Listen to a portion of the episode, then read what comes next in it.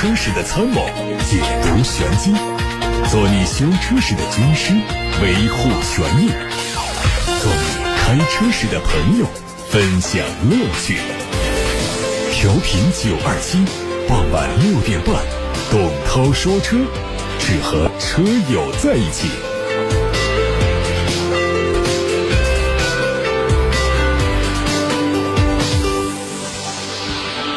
看新闻，央视报道说，国务院关税税则委员会发布公告，决定从二零一九年十二月十五号十二时一分开始，对原产于美国的汽车及零部件恢复加征关税，加征税率从百分之五到百分之二十五不等。二零一八年七月十一号，美国政府发布了对从中国进口的约两千亿美元商品加征关税的措施。并就该措施征求公众意见。八月二号，美国宣布，拟对上述两千亿美元商品加征的关税税率从百分之十提高到百分之二十五。美方措施背离双方多次磋商的共识，导致中美双方贸易摩擦升级，严重违反了世界贸易组织的相关规则，损害了我国国家利益和人民利益。根据《中华人民共和国对外贸易法》《中华人民共和国进出口关税条例》等法律法规和国际法基本原则，国务院关税税则委员会决定对原产于美国的五千二百零七个税目进口商品加征关税。该措施涉及自美国进口贸易额约六百亿美元，所涉项目包含有汽车以及汽车零部件。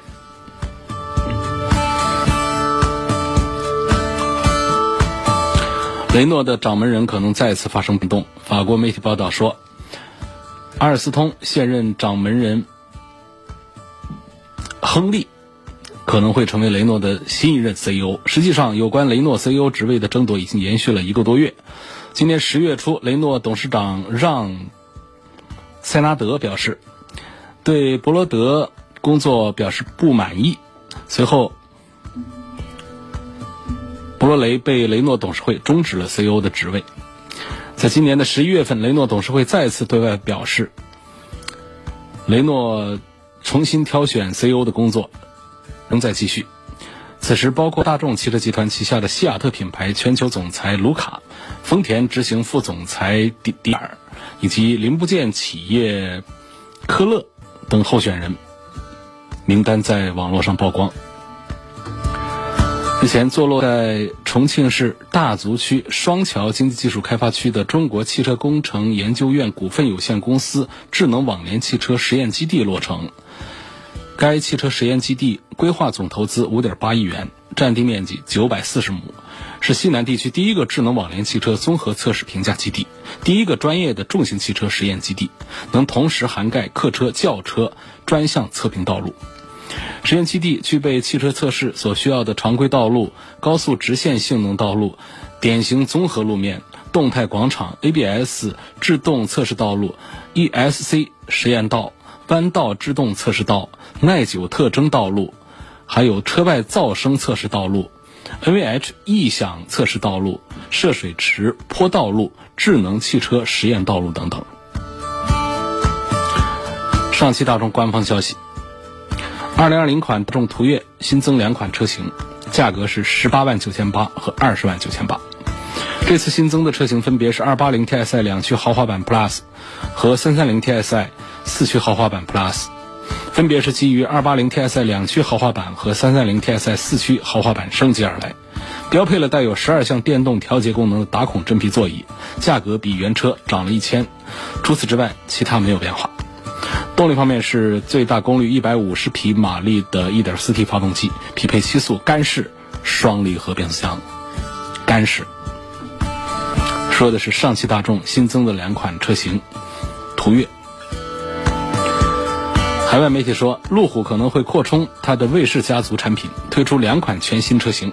一款入门代号为 L860，采用的是五门设计，价格约人民币。二十三万一千一百八十元，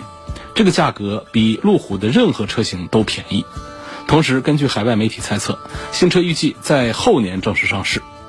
此外，另一款卫士的新车型更加偏向于豪华，它的售价可能会达到英镑的六位数，预计四年之后会以纯电动车的身份正式推出。代号 L 八六零的外观可能不同于新一代的路虎卫士，但是两车会有相似的设计思路。内饰方面，新车内部设计预计和卫士保持一致，但考虑到新车是入门版本，它的成本更低，它的内部科技配置和豪华配置都会有所减少。动力上，量产版本的 L 八六零可能会用一台插电式混合动力车型，它会采用 1.5T 的三缸涡轮增压发动机加电动机的组成。海外媒体还报道了关于全新一代日产逍客的最新消息。日产汽车产品计划欧洲副总裁在接受采访时说，全新一代日产逍客会提供两种版本的混动车型，一种是日产的 ePower 动力，另外一种是采用了三菱技术的插电式混合动力系统。这个系统目前已经应用在欧蓝德的插电混合动力车上，预计全新一代日产逍客会在后年亮相。之前由北汽集团参股的北电艾斯特江苏科技有限公司在江苏省投产，整个项目占地两百五十二亩，厂房面积是十点七万平米。竣工投产的项目一期总投资三十八亿元，建成了两条动力电池极片生产线和四条组装与分融化生产线，它的年产能是七点五 G 瓦时。十二月十号，长安新能源 ePro 上市。三个版本补贴后的价格十万六千九到十二万六千九，这作为 CS 幺五 EV 的改款车型，前脸是取消了现在的进气格栅，采用了网状的流线型前脸，贴合纯电动车的定位。两侧前大灯被一条镀铬装饰带来串联，让人看不到 CS 幺五的影子。不过因为是改款，所以它的侧面还是现款的 CS 一五 EV 的造型风格。之前，中国首款全球化乘用大皮卡长城炮，在长城汽车重庆工厂迎来了第一万台下线仪式。长城炮在乘用皮卡和商用皮卡相继上市之后，一举在今年十月取得了五千零二十辆的开门红，成为国产十万元以上高端皮卡销量的第一名。在这次活动上，为了让广大消费者能够进一步的了解到皮卡车生活的魅力，长城炮。对既有的服务体系进行了升级，发布了五个绝不和四大承诺，就是统一价格绝不加价，车况透明绝不隐瞒，维修预检绝不夸大，项目维修绝不私增，维修费用绝不虚报，承诺标准交付流程，承诺限时维保服务，承诺预约优先权利，承诺限时道路救援。打造全球化乘用皮卡服务的新标准，以此来夯实皮卡文化发展的基石。看刘先生通过八六八六六六六六的提问说，问这个贷款买车是等到上了正式号牌才能提车，还是交了首付、保险、购置税之后就可以提车了？贷款买车不可能说等到号牌出来了才提车，我们是开着临牌的车。去车管所等这个车管所的号牌，实际上呢，它跟我们全款买车啊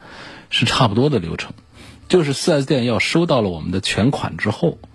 他才会把车放出来。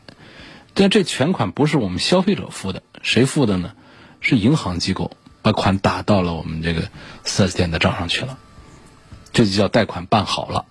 啊，差不多你就要开始计时，就要开始还贷了。这时候你不要以为是你只是付了一个首付款，啊，其实 4S 店是收到了你的全款，不然不会把车放出来。那你只是说看起来你交的钱不多。周先生的话题是想买个卡罗拉油电混合，如果这车的电瓶坏了，我不想修，但问这个车还能不能像汽油车一样正常使用？呃，可能还是要对程序进行一些这个修改才会方便一点，不然的话呢？它这个车辆还是会出现程序上的呃报警，因为现在这个车辆的系统里头啊存在很多的传感器，有它的运行的底层的逻辑。那么在这个逻辑当中呢，有一个前置条件就是各方面都是好的。你这儿这电瓶彻底的坏掉之后的话呢，它这个程序它是个乱的，可能车应该还是能跑，反正也没试过啊。那从理论上讲呢，整个逻辑是被打乱了。那么纯油的部分应该还是能够。带动车辆来跑。另外呢，不存在一个不想修理的一个问题。首先呢，现在这个混合动力车啊，厂家的质保时间都非常长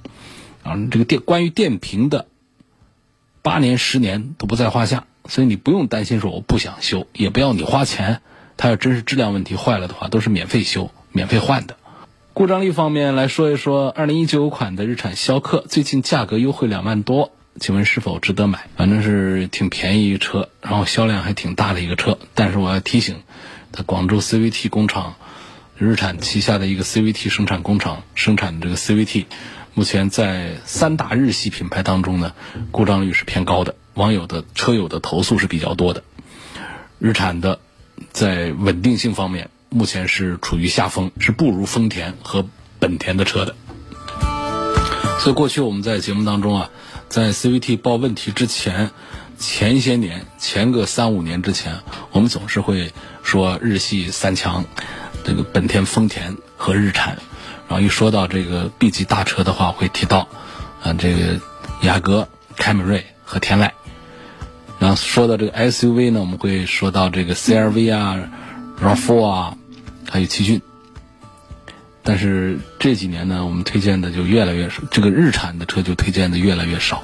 是不想顶着这个大家 CVT 的这个风险来推荐车。科雷嘉和 CRV 谁的性价比更高一些？科雷嘉首先小一点应该是科雷傲和 CRV 放在一起来对比性价比。在这样的对比当中呢，我认为还是应该考虑买 CRV 优先。呃，科雷嘉呢，它应该是和这个逍客刚才提到那个逍客，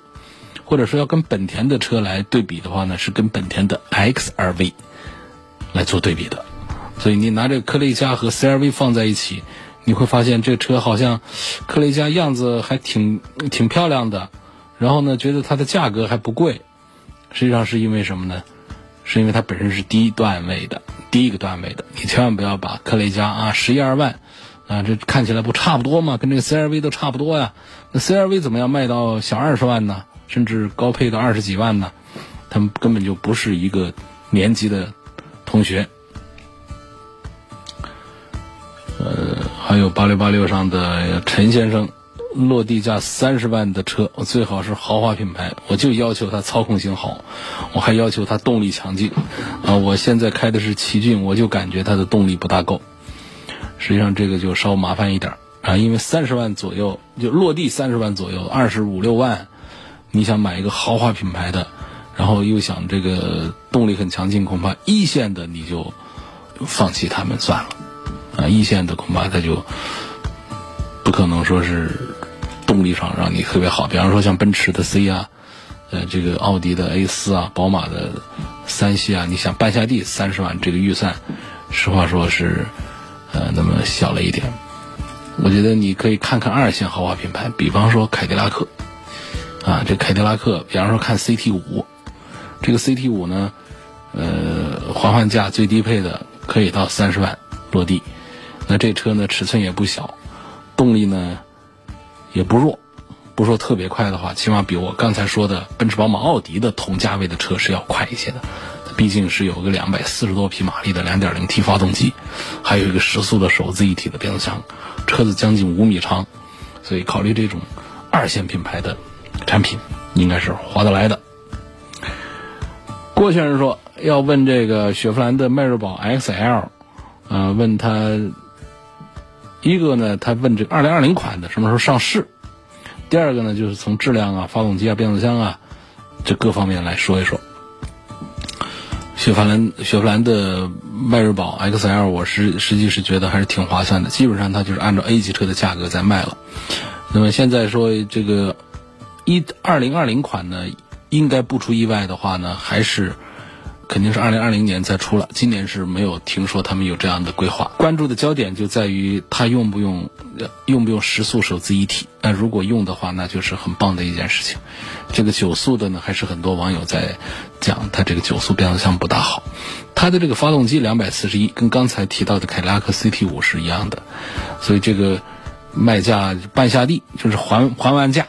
终端价格半下地就不超过二十万的一个一个车。但是它绝对不会是像刚才提到的本田、丰田、日产一样，他们也有本田、丰田、日产也有半下地二十万的 B 级车，但是呢，那就属于入门级的配置了，配置低、动力弱的那种入门级的，会放在二十万以下的这个段位上。真正主流的对他们还是在卖二十万以上的。那么这个迈锐宝 XL 就不一样，基本上呢可能会还价就是买它的顶配，就是半价店二十万那个车子，而它这时候就有两百四十多匹的马力了，所以这这就是显出这个雪佛兰的车的性价比来了。下面有个网友说，你刚才说到了这个贷款买车，想问一下，有哪几种方式可以贷款买车？这个话题就。这是金融方面的一个话题了，这其实不是汽车圈的事儿了。你找任何一个银行的这个工作人员，这个这个贷款负责贷款的工作人员可以解释的更加详细一些。一个呢，我我觉得还是优先的选择银行的车贷，因为它利率还是相对比较低。嗯，那个银行抵押贷呢，因为来说可能会用到一些高净值的不动产来做抵押，银行更放心，所以说能够发放的贷款额度也更高，给到贷款利率也更低一些。第二种高法呢，就是可以用信用卡。信用卡分期买车，这个申请的门槛也不高，流程还特别简单，可以在银行的官网啊或者手机 APP 上直接申请，也不需要抵押担保。但是这个信用卡分期买车，它的手续费就要比银行车贷要高。还有一个第三，啊排在第三位的就是车厂的拿到牌照的车厂的金融贷，这个比这银行贷款的门槛要再低一些。可办分期的时间也比较长，它的利率呢就要比银行的现行利率要高一些，啊，但是呢，这个很多厂商的金融机构他们做这个零息贷款啊，搞很多种玩法，呃，做一些促销的话，它的免息活动也可以享受到非常大的这个实惠。还有第四种呢，其实我是不是太推荐的？因为我一直觉得这个行业里面的这规范化程度不够高，就是国内的这种。呃，融资租赁的形式通常叫做以租代买，或者在商家这个角度讲叫以租代卖。就消费者支付首付，就取得了这个车的使用权。记住哦，是使用权，差不多最高给你一个占有权，它不是所有权。然后之后呢，就每个月付租金。这租赁期满了之后啊，你可以选择获得车辆的所有权。也可以选择放弃这个车辆的这使用权和占有权，就大概目前常见的就这么四种搞法。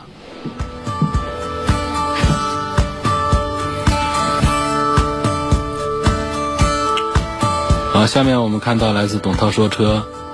微博的后台，大家提出的买车、选车、用车问题。这儿有位网友问：G M 八、G 二零、G L 八 E S 谁更值得买？还问武汉这边有没有比较过硬的 G L 八的改装店？G L 八的过硬的改装店，一般来说就是换航空座椅啊，给地上装木地板呐，天上装星空顶啊，给装个电视机啊，就这些事儿。呃，这些事儿实际上我们。稍微大一点的这个改装店呢，其实都可以做。比较硬的呢，我还是推荐在一号车市里头。一号车市在哪儿也不知道啊，好多人不知道。嗯，走江城大道，一直往那个开发区走，到了开发区了，刚到开发区，看右边就是了。要过永旺啊，那里头走进去呢，有一家，这个不会找错，就一家比较大的做这个。内饰改装的，他不光做内饰改装，还做别的一些改装。我想那家店子来做一个别克 GL 八的一个改装，应该是没有问题，应该绝对是拿得下。呃，来自八六八六六六六六的一位周先生，他说我在网上看到很多人说卡罗拉的车如果一直在四 S 店保养，它的电池就会终身保修；如果过了质保期呢，就我不想在四 S 店保养，到外面去保养，那么它的电池还终身保修吗？这个信息我。我拿的不准，我的印象呢，卡罗拉是没有提出终身保电池的，是雷凌、广汽丰田的雷凌双擎提出了不限年限、不限里程的这么一个保障。一汽丰田的卡罗拉呢是八年或者是二十万公里。这跟大家还可以分享其他的一些品牌，确实他们做的就就是一般来说都不敢说承诺太长时间，只有广汽丰田的雷凌。嗯，做了一个不限年限和里程。你看广本的，包括东本的混合动力，它的动力电池的质保期都是十年或者是二十万公里。那么上汽通用的要更短一些，只有八年或者是十六万公里。广汽丰田对它这个雷凌双擎提出这个不限年限、不限里程的这个保障的话，它有很多的这个免除条件的免责条件，就是不是所有的情况下都可以。它有其中有一项呢，可能是被一些呃 4S 店把它给滥用了啊。呃，广丰在延保手册上呃有一些这个免责的条件，其中有一个就是电池模块。一年以上，啊，中间间断了一年以上，没有 4S 店的检查记录。实际上呢，这背后其实是一个很简单的点，就是厂家授权 4S 店对你的电池一年至少要检查一次，并不是说整车一定要每一次四五百块钱的到店去做保养，不做这个保养。那电池我也就脱保了。其实厂家的本意并不是这样，嗯，只不过是这个约束条件呢，被一些专营店当做这尚方宝剑，然后呢，就是让部分车友误以为是到店保养是必选项，啊，基础保养一次四百块钱，你就必须得花，所以这个无忧计划呢，就变相的辅助了，呃，这个部分专营店的一个返厂率了，所以我想应该是这么一个一个情况。因为如果说他推出这个电池的终身质保，然后再加一个说必须要到店来做整车保养的话，那肯定这个是强制消费的这个不合理的一些剥夺大家选择权的一些涉侵权的一些问题在里头。我想不至于说厂家的法务会这么的马大哈的不把这个事儿把它掰清楚。所以具体说，我我这儿的信息可能还是仍然是不大准确啊。就是卡罗拉到底是个什么样的一个呃质保的一个责任免除条件？我是记得雷凌是说过一阵子这个免里程、免时间限制的，对动力电池部分进行这个质保。这说的都是双擎啊，混合动力啊，大家别听差了，就觉得啊，我这我这车的这个电瓶是终身质保，怎么可能呢？那前面发动机舱里头那颗小电瓶。那那用不了多长时间就得换的啊。嗯，我们下一个话题来回答。有个网友说，进口奔驰的一二六零值不值得买？实话说，奔驰的进口还是比奔驰的国产的质量稳定性是要好一些，但是花到四十万了，半下地四十万的一个车，嗯。优惠过后啊，半下地四四十多万的一个一个车，就可能身上真没多少太值钱东西，就发动机、变速箱这一块儿，一点五 T 加四十八伏轻混的这么一个系统，倒不是说提速慢，就是说我们在开到这个档次的 C 级豪华轿车了，嗯，实际上我们可以为了节约。燃油为了环保排放，可以少开车，但是还是很多人还是不能太接受 1.5T 的一个发动机配在这么大一个车上。倒不是说提速不快，提速其实也够，只能说这个从性价比上讲，我还是觉得四十多万买个 1.5T，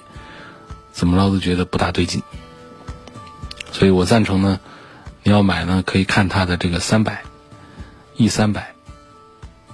贵几万块钱，二点零 T 的高功率的发动机，提速也快一些，对吧？买这进口的 E 三百好了。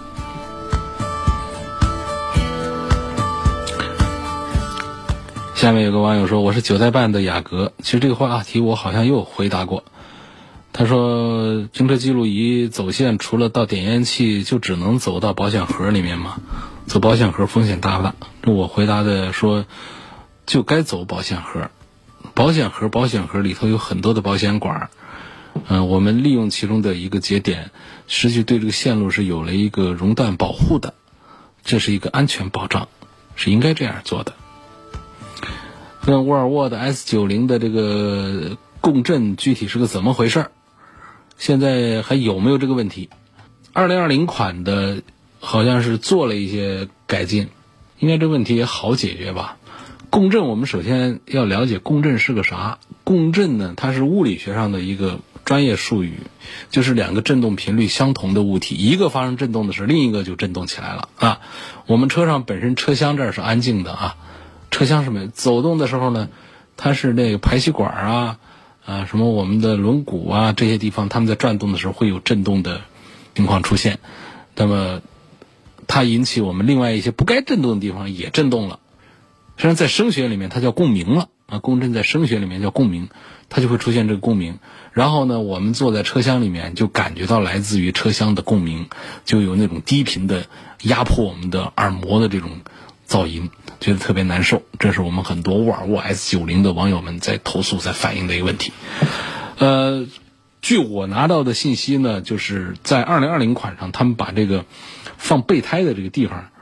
做了一下调整，就位置做了一下调整，然后呢，就把一些隔音棉呢又做了一些加强。应该说是情况会好一些，因为从原理上讲这是可行的，就是我们要呃把这个共振把它取消掉，实际上是打破一个平衡就行了，让他们他们俩之间不产生一个平衡，就你把一些平衡态把它打破掉，包括改变它的重心呐，包括在它身上附着一些东西啊，以及加一些呃减震的一些东西啊，或者是加一些隔音的一些东西啊，都有可能把共振共鸣得到减弱，乃至于。消除，你像像有的那个排气管无缘无故它搞出一些共振来，实际上你在排气管上你你给它焊上一坨东西，额外的焊上个东西，打破它这个平衡，可能这情况就会得到缓解。所以这是从物理上大家懂一点这个道理的话，就会觉得实际上这应该讲对于厂家，他连现在那么高端的技术都拥有这么一个共振的一个事儿还解决不了，那就太差了，太水了。所以应该说。第一，得到信息就是二零二零款的沃尔沃 S 九零，针对共振是做了一些调整，例如说它的后备箱的摆放啊布局是做了变化，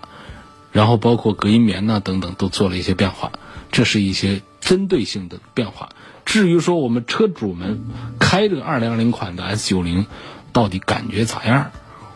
我也不知道，我也没开过。